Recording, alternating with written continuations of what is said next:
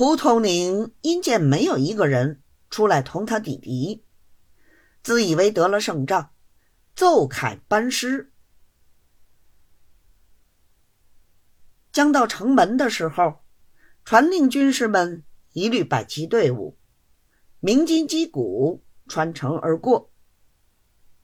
当他轿子离城还有十里路的光景，府县俱已得了捷报，一概出城迎接。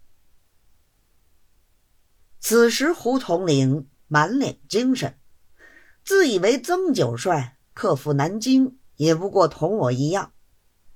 见了府县各官，他老亦只得下轿，走到接官亭里，把自己战功叙述两句。本府意思想请统领大人到本府大堂摆宴庆功。胡统领意思一定要回到船上。本府拗头不过，只得跟他又兜了一个大圈子。仍送他到城外下船。所有的队伍统统摆齐在岸滩上，足足摆了好几里路的远。统领轿子一到，一齐跪倒在地，呐喊作威。